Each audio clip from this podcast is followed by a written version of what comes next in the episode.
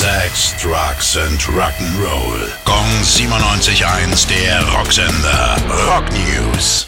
Genesis starten im September mit ihrer Reunion-Tournee. Passend dazu wird es auch ein neues Best-of geben. The Last Domino? Ja, wirklich mit einem Fragezeichen am Ende. Auf zwei CDs oder vier Schallplatten könnt ihr darauf schon vorab in die Setliste reinhören. Trotz Reunion wird übrigens nicht Phil Collins selbst am Schlagzeug sitzen, sondern sein Sohn Nick.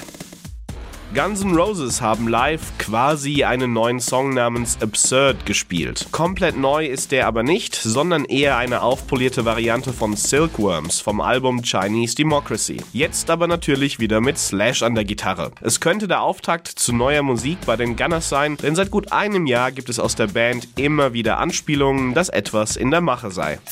Gong 97.1, der Rocksender. Rock. Sex, Drugs and Rock'n'Roll.